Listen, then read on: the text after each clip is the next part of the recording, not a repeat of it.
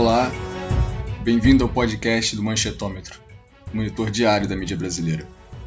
Segundo os dados da Reuters Institute e We Are Social, 71% da população brasileira tem acesso à internet em 2020. Desses, 140 milhões usam alguma rede social. Só o Facebook tem 130 milhões de usuários no Brasil. É a segunda maior rede do país, atrás apenas do YouTube. E 54% desses usuários acessam a plataforma como fonte de notícias. Eu sou o jornalista André Madruga e para conversar sobre o que foi destaque nas páginas brasileiras no Facebook durante o mês de junho, eu recebo o pesquisador do Manchetômetro, Eduardo Barbabella, e as pesquisadoras do M-Facebook, Keila Rosa e Bruna Medina. Olá, bem-vindos. Oi, André, tudo bom? Prazer estar aqui novamente. Olá, obrigada pelo convite. É um prazer estar aqui com vocês. Olá, obrigada pelo convite. Começo com você, Eduardo. Quem foram os campeões de postagens e compartilhamentos no Facebook no mês de junho? Bem, André, o UOL em todos os nossos relatórios, foi a página que mais teve espaço, né, que mais postagens publicou durante esse período. E se a gente é, avançar nesse nosso ranking, a gente pode perceber que nos nossos relatórios, o top 5, as cinco páginas com maior número de postagens no Facebook, são mídias tradicionais ou estão relacionadas com mídias é, tradicionais excetuando o Catraca Livre, que é o único que consegue ultrapassar esse momento em algumas das nossas análises. Então a gente já percebe que as mídias tradicionais, mesmo com o advento das mídias sociais, elas ainda estão muito presentes com quantidades de informação. São elas que trazem essas informações para o público.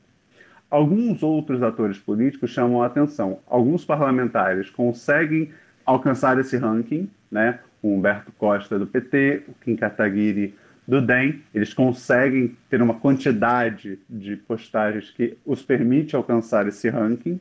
Alguns movimentos sociais, como o MST e o MBL, também superam e alcançam esse ranking. E até um partido político, o PCdoB, alcança. Mas normalmente esse, esse ranking ele é muito alimentado por mídias tradicionais, como o Globo, Estadão, SBT, Record e também mídia, sites noticiosos que são já tradicionais no nosso país, como o UOL, como o G1, né? o site também da revista Veja. Então, todos esses sites estão presentes ali.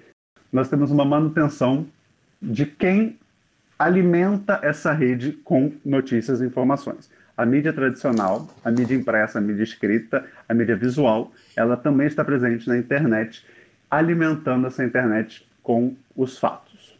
Mas alimentar os, o, a internet com os fatos não significa compartilhamento. E é isso que a gente vai trazer um pouco agora.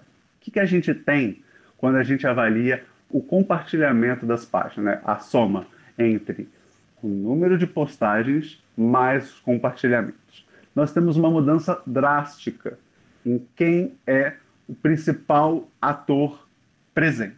Se a mídia tradicional consegue postar mais, são principalmente os atores políticos mais tradicionais, como parlamentares, governadores, prefeitos e até presidentes da República, né, que conseguem ser os personagens mais compartilhados. E aí, aqui cabe o destaque ao parlamento, com duas figuras essenciais durante esse período todo que nós analisamos. O André Janones, do Avante, e a Carla Zambelli, do PSL. Então, eles são os dois parlamentares que vão alternar na liderança do ranking que soma o número de compartilhamentos de, uma, de um post com a quantidade de posts. Então, esses dois são aqueles que vão normalmente estar na liderança. Um, uma, um, uma semana a Zambelli, outra semana o Janones. Então, o que, que a gente vê? Nós vemos que na quantidade de compartilhamentos com posts, nós temos um predomínio da direita. A direita brasileira tem um maior alcance no Facebook ela consegue ser mais compartilhada e quando você é mais compartilhado, você alcança mais pessoas. Então, nós podemos ver algo bem interessante no nosso nossa análise do M Facebook. Primeiro, a mídia tradicional ainda é muito presente com a quantidade de informações. É ela quem informa o público ali. Ela traz as informações. Mas trazer as informações não significa engajamento. Então aí a gente vê a mídia social, o, Facebook, atuando como uma conexão entre o eleitor e o político, e aquele político eleito. Por quê? Porque serão políticos eleitos que estarão na liderança dos compartilhamentos. Ou seja, a relação entre quem vota e quem é votado se apresenta aqui. Essa, essa relação entre os dois está presente aqui. Quando a Zambelli consegue esses engajamentos, quando o Janones consegue o engajamento, é uma forma de o parlamentar se conectar com o seu eleitor. Então a gente consegue ver a mídia social agindo com uma nova, um novo mecanismo, né, que já é muito estudado dentro das redes sociais, da, da relação política, da representação política com redes e redes sociais, que é a relação entre o eleitor e o eleito. Então a gente vê isso muito claramente nos números de, de compartilhamentos e postagens.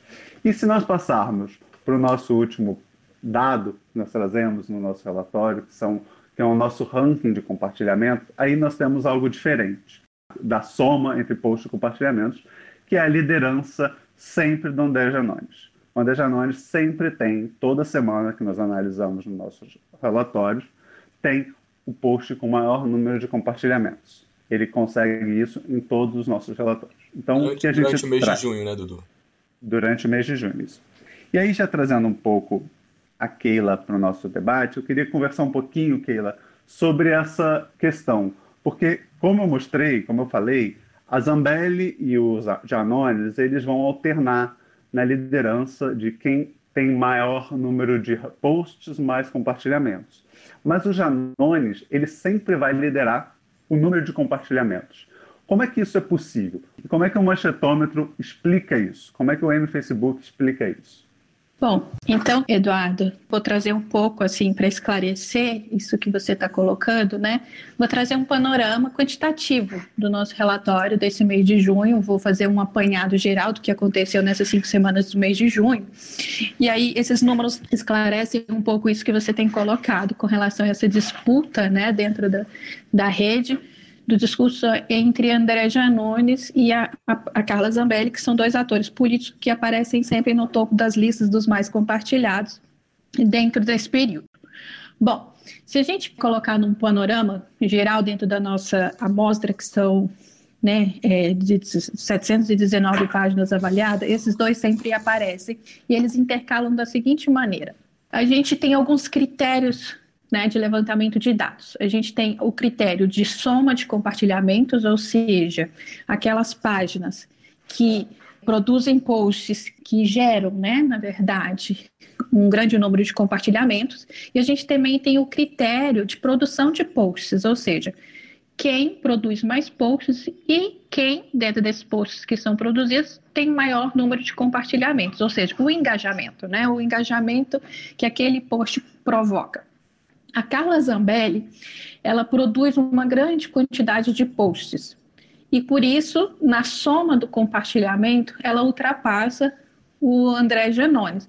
No entanto, o André Janones, ele tem um número bem menor de posts, mas ele tem um engajamento muito maior e por isso ele aparece no topo. Né? Então, em números, vou transformar isso em números para vocês terem uma ideia. Juntando todo o período do mês de junho, os posts da Carla Zambelli somam-se 326 posts, ou seja, nesse período ela produziu 326 posts. Esses posts é, geraram, a soma deles, 5 milhões 742 compartilhamentos. Isso para a nossa rede, né, do Facebook brasileiro, é um engajamento bastante significativo. São 5 milhões de compartilhamentos daquele conteúdo.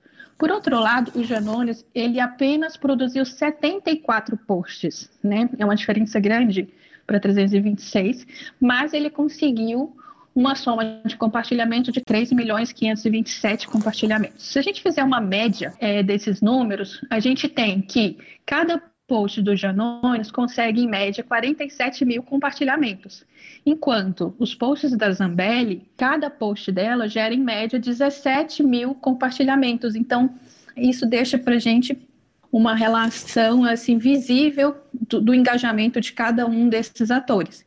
E aí nesse caso a gente pode contar com acho que a experiência da Bruna, né, para falar um pouquinho de cada um desses atores, como que eles atuam dentro da rede. Bruna, antes eu queria perguntar, é, acho que você já vai falar isso, mas eu vou perguntar porque o que a Keila falou é, sugere essa pergunta. O que diferencia o Janones nas redes? é o muito uso de lives, ele aproveita muito a questão da Covid. Por que tanto engajamento assim?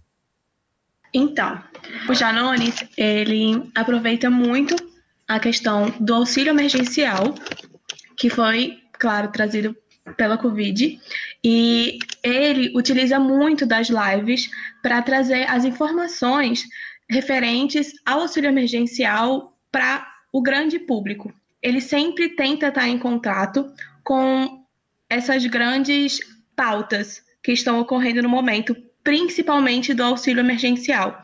Então, ele não produz vídeos igual a Zambelli. A Zambelli, ela tem vídeos de outras pessoas, no caso de terceiros, editados por uma equipe dela, mostrando algum ponto de vista dela que esses terceiros falam. O Janones, ele faz um vídeo sempre dele próprio em uma live. Geralmente, essa live acontece depois de alguma plenária na Câmara ou depois de algum dia de trabalho, e ele vai trazer essas novidades do dia para a população que o acompanha. Normalmente são então, lives noturnas, então? São lives noturnas. Sempre ele ainda está dentro do, do escritório dele, e ele sempre ainda está com paletó, com, com a roupa que ele usa para ser o deputado federal. Então, as lives dele sempre costumam ser à noite. E a questão principal dele sempre será o auxílio emergencial. Em todas as pautas, todas as publicações dele, apesar de existirem outras pontuações, sempre vai existir o auxílio emergencial seja a questão do calendário, seja em ataques ao presidente da Caixa, seja por uma questão do dinheiro virtual e não do dinheiro físico, como ele fala, o calendário de saque, o calendário do FGTS. Então, ele sempre tenta trazer essas atualizações e também as atualizações do aplicativo. Quando existe agora essas atualizações do aplicativo, as filas que existem para entrar no aplicativo. Então, esses sempre são pontos recorrentes que ele traz em suas lives. E as lives dele não são pequenas. Geralmente, elas têm entre 20 e 30 minutos. Então, apesar disso, de ser lives grandes, com bastante conteúdo, elas ainda são muito compartilhadas e muito vistas. Como é que ele se posiciona politicamente? Ele é, se coloca numa posição independente do governo Bolsonaro? Você classifica ele como Sim. integrante da extrema direita ou não? Então, ele se classifica como uma pessoa do povo. Ele se classifica como um fiscalizador do povo e para ele esse é o papel dele dentro do governo, que é legislar e fiscalizar. Então, segundo Janones, ele não está lá para fazer politicagem. Ele está lá para trazer a voz do povo e a vontade do povo para dentro das questões políticas. E ele fala também que as lives são para a população entender o que se passa nos trâmites políticos, como se desenvolve uma lei, como ela é aprovada, por que as burocracias com a Caixa demoram. Então, ele sempre se diz neutro em questões políticas, pois para ele a única vontade que realmente é absoluta é a do povo. Então, ele nunca é a favor do presidente ou contra o presidente Bolsonaro. Alguns vídeos ele até costuma pedir para as pessoas pressionarem o presidente referente a alguma questão, principalmente do auxílio emergencial. Então, ele tenta nem falar mal e nem adular, mas ele fica nesse meio termo em tentar conseguir uma aprovação mais da população ao invés de uma aprovação política. Porque ele sempre fala que se ele precisar peitar os políticos para fazer a vontade do povo, ele vai fazer isso, que ele não tem medo, que ele está lá pelo povo e para o povo. Trazendo então aqui para o debate também um pouco do perfil da Carla Zambelli, que é uma das que protagonizam esse discurso hoje dentro da rede, lembrando que ela é do PSL de São Paulo, né? Ela foi é, uma deputada que se elegeu utilizando da imagem do Jair Bolsonaro, da sua campanha junto com ele no PSL, trazendo também sempre a figura de toda a família Bolsonaro dentro da sua campanha. Então ela se elegeu né, com esse apoio, e hoje ela atua dentro da rede, praticamente fazendo um papel de grande propagandista de Jair Bolsonaro, né, nessa, nessa persona de Jair Bolsonaro, como se ele fosse realmente, como eles gostam de falar, o grande mito, o grande salvador, né, abençoado por Deus, para estar tá nessa posição de presidente. Então ela meio que personifica o governo federal na figura de Jair Bolsonaro. O conteúdo dela gera em torno disso praticamente. Então, é, ela usa muito de imagens, né, dentro dos posts dela. Ela traz bastante uso de imagens, imagens que são produzidas por uma equipe com certeza profissional. Eu acho que isso é importante a gente colocar que hoje essas figuras políticas não são elas geralmente que abastecem essas suas redes, né? Eles têm um profissional por trás, como a gente bem viu em todas as outras campanhas que têm acontecido até agora, eles têm uma equipe profissional. Então essas imagens são montagens, né, que por um lado ataca o governo anterior do Partido dos Trabalhadores e por outro lado enaltece a figura de Jair Bolsonaro. Então ela vem reproduzindo isso sempre, né, nas, nas suas publicações e é praticamente isso. Eu vejo ela como uma grande agência de propaganda de Jair Bolsonaro, sempre atacando um e enaltecendo o outro. E isso ela gera muito conteúdo, por isso ela vai ganhando esses compartilhamentos. É, é importante também frisar porque que é, Janones, né, ele tem um número muito grande de seguidores na rede, ele tem mais de 5 milhões e meio de seguidores, enquanto a Carla Zambelli tem 2 milhões, né? Eu acho que são coisas que também fazem diferença quando a gente pensa no engajamento. Então, ela precisa produzir muito mais para conseguir tanto engajamento, porque ela tem menos da metade de seguidores do André Janones, então é uma disputa realmente ali.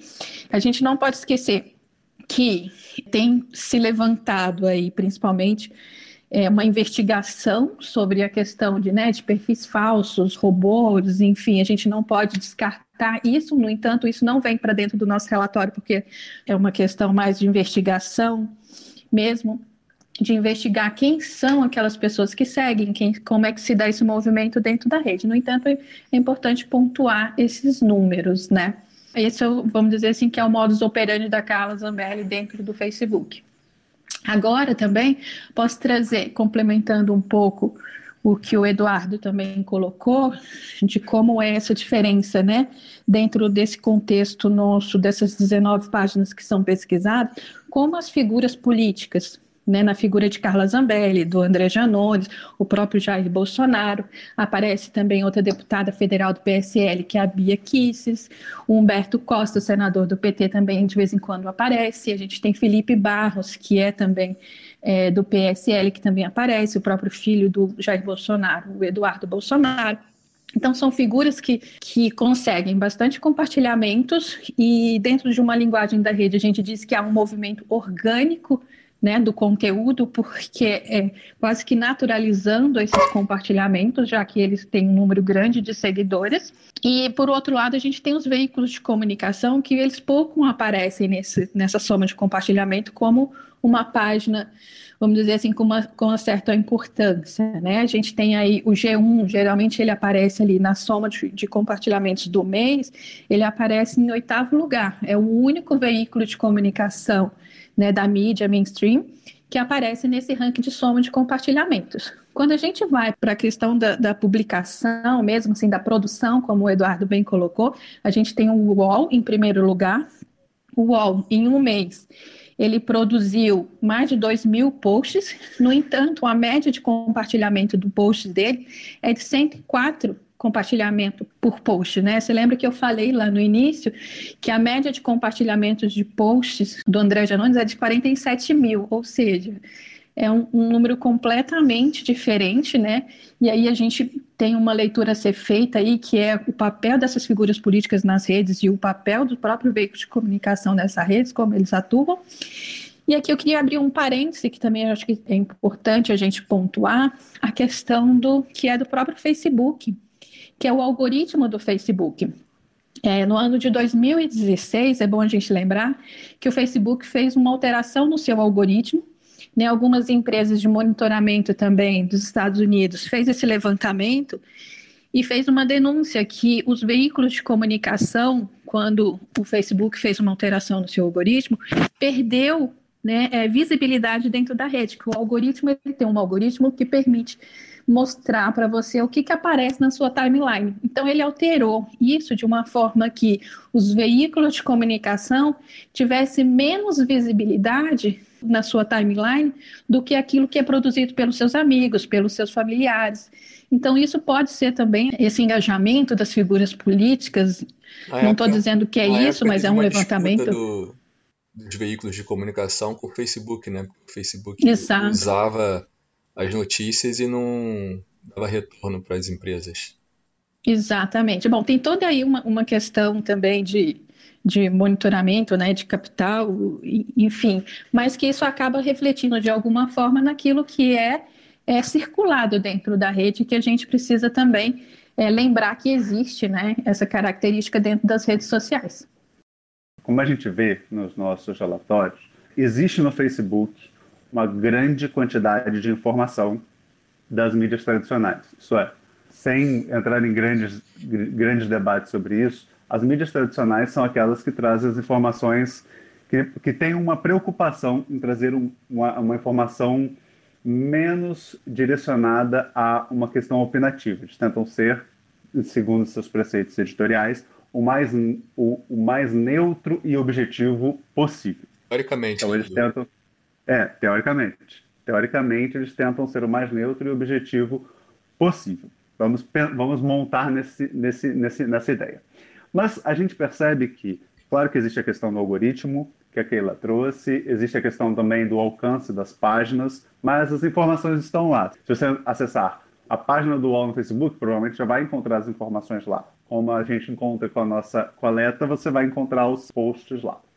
Mas a gente percebe que os parlamentares têm muito mais espaço né, na, no compartilhamento. E eu queria perguntar para vocês, além do, claro, existe a questão do, do algoritmo, existe a questão do número de seguidores, mas para mim parece que existe um ponto nessa discussão que a gente precisa sempre trazer, que eu sinto que o usuário do Facebook ele gosta mais da discussão sobre o tema. Quando o usuário do Facebook acessa uma informação, ele não quer apenas ler a informação. Para mim, parece que ele também quer um pouco de é, opinião. Eu sinto que ele quer um pouco de opinião sobre o fato. E aí eu acho que o Janones, a, a Zambelli, né, todos esses, esses atores políticos ganham algum destaque, porque eles já trazem um, um posicionamento mais próximo da ideia que o público quer ver. Então, é, vamos dizer, eu noto muito isso nos nossos relatórios. Várias vezes a gente tem alguma, alguma hashtag reclamando com alguma mídia tradicional, por exemplo, a Globo. Você tem críticas à Globo no nosso relatório que demonstram que apareceram bastante, ou críticas, por exemplo, ao STF, a uma instituição. Então, tem muito uma, uma ligação e uma lógica de opinião. Então, eu queria ouvir um pouco de vocês. O que vocês, vocês acham que existe um pouco essa relação com uma ideia de opinião, o, que o usuário gosta mais de ter a opinião pronta, né? já, não precisa, ele não precisa nem ler a informação, ele já tem alguém que leu, interpretou a informação e está trazendo para ele os dados. Então, será que tem um pouco disso ali também? Então, Eduardo, provavelmente sim. Vou trazer um exemplo que são as publicações da Carla Zambelli, e ela usa muito um repórter o Siqueira Júnior. E ele sempre traz questões bastante polêmicas e com fortes opiniões, principalmente sobre Jair Bolsonaro, sobre o STF, sobre a Globo e outras questões de atualidades, e principalmente também sobre a polícia militar. Então, a Carla Zambelli, ela utiliza muito dos vídeos do Siqueira Júnior, editados pela sua produção, para transformar numa voz de opinião dela. Então, são vídeos de 5, 6 minutos que traz sobre algum tema do momento, algum tema específico, e é ele falando a sua opinião como repórter e opinião pessoal sobre esse assunto. E geralmente tem bastante compartilhamento. Esses posts que tem o Siqueira Júnior ficam geralmente entre quinto e sexto lugar no nosso ranking dos 20. Então, a gente pode perceber e analisar que essas publicações têm uma grande visibilidade quando a gente for analisar a Carla Zambelli, e também ela traz muito o grande debate da CNN. Ela pega partes do, desse grande debate com o Caio Coppola e ela publica na sua página pessoal no Facebook e ela transforma essa, esse discurso do Caio como também uma opinião dela. Tanto que geralmente nas legendas do vídeo ela coloca verdades, trago verdades, interessante, arrasou. É interessante que nesse caso a gente vê uma mídia tradicional, né, CNN, alimentando o discurso da extrema direita nas redes, né? A gente pode também pegar o fio de que as pessoas que trabalhavam com ele nesse quadro da CNN saíram, pois falaram que ele estava produzindo fake news, fazendo um desserviço à sociedade, trazendo aqueles fatos que na verdade eram fake news para o debate. Foi assim com a Gabriela Prioli e foi também agora com Augusto que solicitou, acho que umas duas semanas atrás, essa saída. Então, ela utiliza bastante o Caio e o grande debate como forma de alimentar o seu discurso, exatamente como faz com o apresentador Siqueira Júnior. É, tem uma característica também que eu acho importante nesse, nesse debate com relação ao, ao o envolvimento né, das pessoas e a forma como elas atuam na rede e, e, as redes sociais nessas novas plataformas da internet, que a gente tem que lembrar a questão do, do como ela causa e ela constrói laços afetivos. Então, quando a gente fala de figuras políticas e páginas de, de veículos de comunicação, o seguidor, né, os usuários da rede, tem uma identificação ali, né, que isso também resulta aí no, nos engajamentos. Quando você tem uma pessoa, você cria um laço afetivo com aquela pessoa e a extrema direita vem utilizando isso muito bem dentro das redes, né? Ela já vem demonstrando essa experiência, né, de uma formação de rede onde as pessoas se sentem incluídas no processo político. Ela constrói esse, esse discurso e envolve essas pessoas né, nesse discurso, fazendo elas estarem mais próximas, né, sendo um ator ativo e não passivo como ele é, quando você tem essa relação com os veículos de comunicação. Porque nos veículos de comunicação, os usuários, nós somos leitores, nós não somos ativos, nós somos um, um leitor passivo.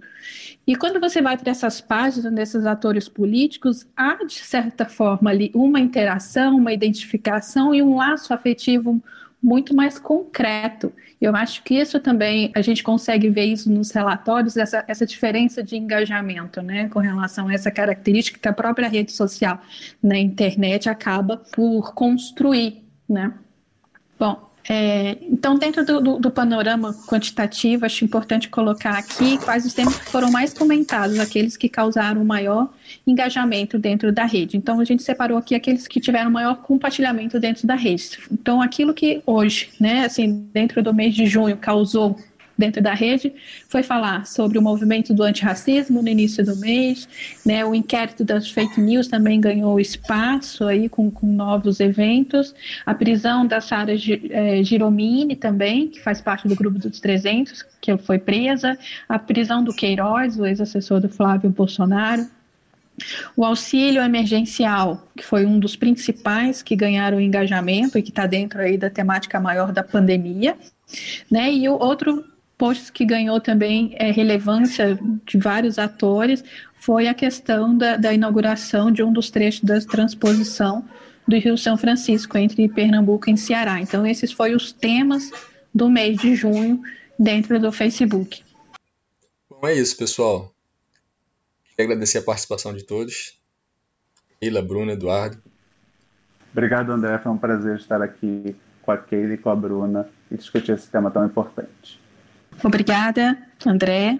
Obrigada, Bruna, Eduardo. Também foi um prazer poder compartilhar esse momento e essas informações aqui com vocês. E aproveitem para curtir a página do Manchetão também nas redes. Obrigada, André e Eduardo, pelo convite e a minha parceira Keila. Foi ótimo o bate-papo. Neste episódio, você ouviu um pouco sobre os dados do M-Facebook, um projeto do Manchetômetro que monitora 719 páginas brasileiras líderes na circulação de assuntos ligados à política. Para saber mais, acesse manchetômetro.com.br e siga as nossas redes sociais você também pode contribuir para a nossa campanha de financiamento coletivo. O link é benfeitoria.com/manchetômetro. Muito obrigado e até o próximo episódio.